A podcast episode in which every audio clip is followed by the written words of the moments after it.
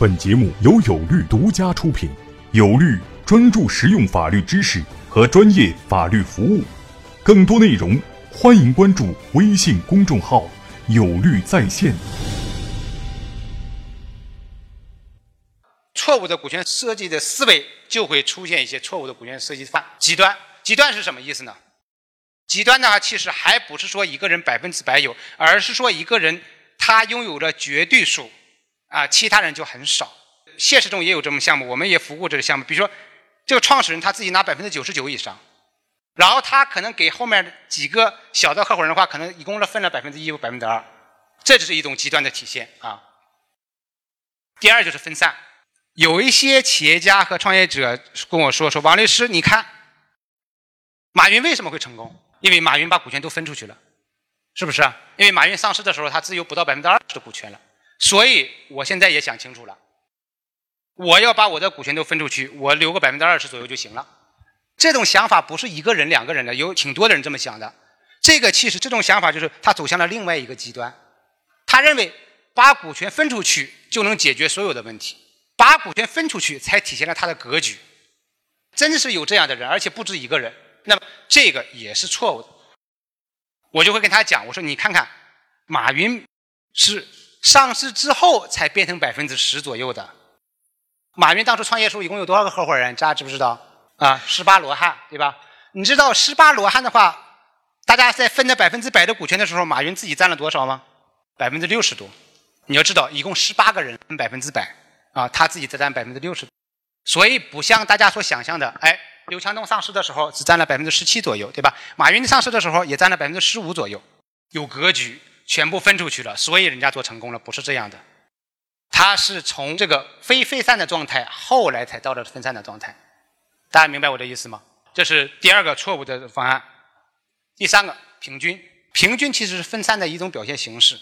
我们说前面讲的海底捞，前面讲的真功夫，其实都是平均的股权分配。平均的股权分配，我认为是做不成功的。啊，我在我的课程里面也讲过，是做不成功的，绝对做不成功。呃，根本的原因其实我后面会讲到，就是其实就是没有老大，没有大股东，固化。固化这个东西，其实从我们的角度来说，哎，我们觉得固化对我们设计股权方案是更容易操作的一种方法。但是呢，现实中固化会导致很多的矛盾发生。就像我前面讲的举的例子，干了一段时间之后的话，要么你认为小的合伙人状态不行。要么小的合伙人认为你的状态不行，固化就会产生矛盾，矛盾解决不了，那么这个项目就要死掉。那么能够有固化的状态变成调整的状态，这种项目其实少之又少啊。我们有一个项目，是我北大的一个师兄啊，他技术出身，在什么微软呐、Google 工作过，后来回国创业，他技术非常非常牛，年纪比较大，是八零级的师兄吧，八零级的师兄啊。呃，回来创业做了一个呃 ERP 项目，就是服务一些服装企业的。那么他也有个合伙人啊，是呃从另外一家 ERP 项目出来的。然后他们就一起创业。然后我的师兄是做大股东啊，因为他的技术背景更好，技术更牛啊，然后年纪也比较大。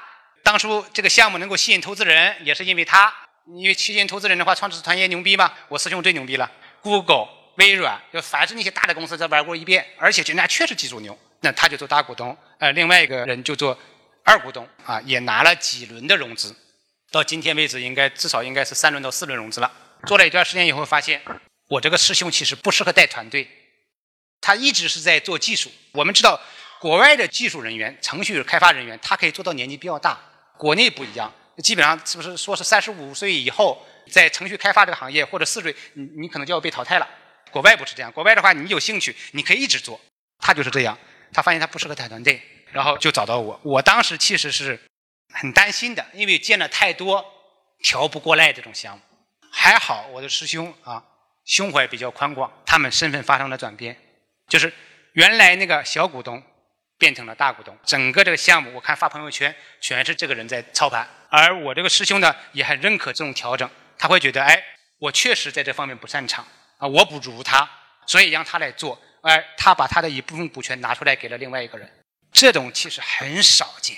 大多数的情况是，不行，要不你走人，要么我走人，要不这个项目咱们就别干了。所以这个是一个固化的状态，固化其实调整起来比较难的，这也是我们为什么要把动态调整拿出来讲一个很重要的原因。